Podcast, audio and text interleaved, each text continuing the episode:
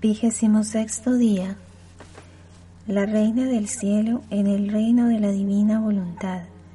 La hora del dolor se aproxima. Dolorosa separación. Jesús en su vida pública y apostólica. El alma a su Madre Celestial. Aquí estoy de nuevo junto a ti, Madre mía y Reina mía. Hoy mi amor de mi hija, me hace correr para ser espectadora de cuando mi dulce Jesús se separa de ti y emprende el camino para llevar a cabo su vida apostólica entre las criaturas. Madre Santa, sé que sufrirás mucho. Cada momento que estarás separada de Jesús te costará la vida. Y yo, tu hija, no quiero dejarte sola quiero secarte las lágrimas y con mi compañía quiero romper tu soledad. Y mientras estemos juntas, tú seguirás dándome tus lecciones sobre la divina voluntad. Lección de la Reina del Cielo. Querida hija mía, me será muy agradable tu compañía porque sentiré en ti el primer don de mi Jesús don formado de puro amor, fruto de su sacrificio y del mío, don que me costará la vida de mi hijo. Préstame atención y escúchame, hija mía. Para tu madre comienza una vida de dolor, de soledad y de largas separaciones de mi sumo bien, Jesús. Su vida oculta ha terminado y ahora siente la irresistible necesidad de amor de salir en público, de darse a conocer y de ir a buscar el hombre perdido en el laberinto de su voluntad a merced de todos los males. El querido San José ya había muerto y yo me quedé sola en la pequeña casita de Nazaret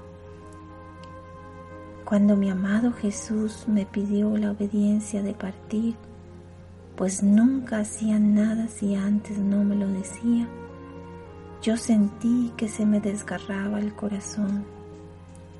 Pero sabiendo que esa era la voluntad suprema, yo dije de inmediato mi fiat, no vacilaré ni un instante, y con el mío y el fiat divino de mi Hijo nos separamos.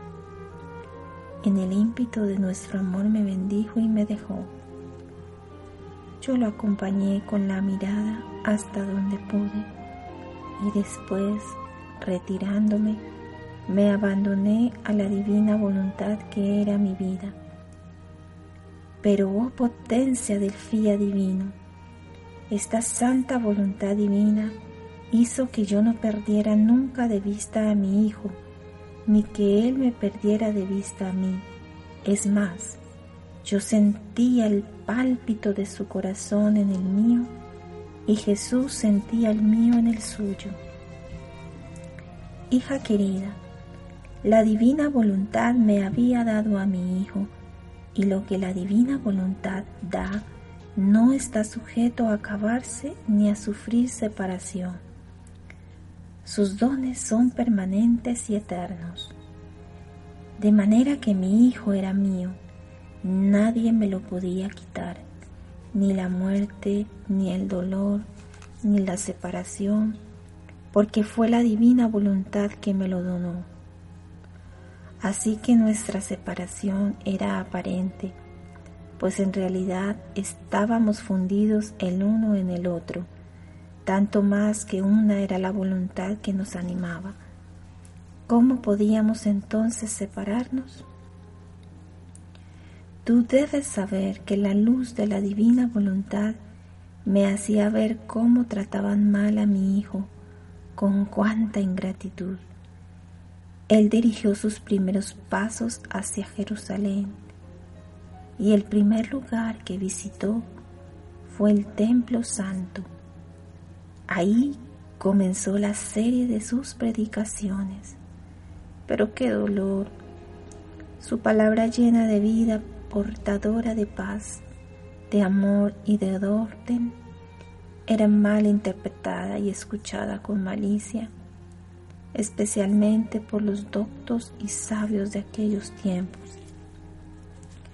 Cuando mi hijo decía que era el Hijo de Dios, el Verbo del Padre, aquel que había venido a salvarlos, lo tomaban a mal, tanto que con sus miradas furibundas parecía que se lo querían comer vivo. Oh, cómo sufría mi amado Jesús, rechazando su palabra creadora. Le hacían sentir la muerte que le daban a su divina palabra. Yo estaba sumamente atenta, contemplando su divino corazón que sangraba, y le ofrecía mi corazón materno para recibir sus mismas heridas, para confortarlo y darle un apoyo cuando estaba por sucumbir. Oh, cuántas veces después de haber desmenuzado su palabra, lo veía olvidado por todos sin que nadie le ofreciera un consuelo, totalmente solo fuera de los mundos de la ciudad, al descubierto, bajo el cielo estrellado, apoyado a un árbol llorando y rogando por la salvación de todos. Y tu madre, querida hija mía, desde su casita lloraba junto con él y en la luz del fía divino le mandaba mis lágrimas para reanimarlo, mis castos abrazos y mis besos para confortarlo. Mi amado Jesús, al verse rechazado por los grandes, por los doctos, no se detuvo, no podía detenerse su amor corría porque quería almas.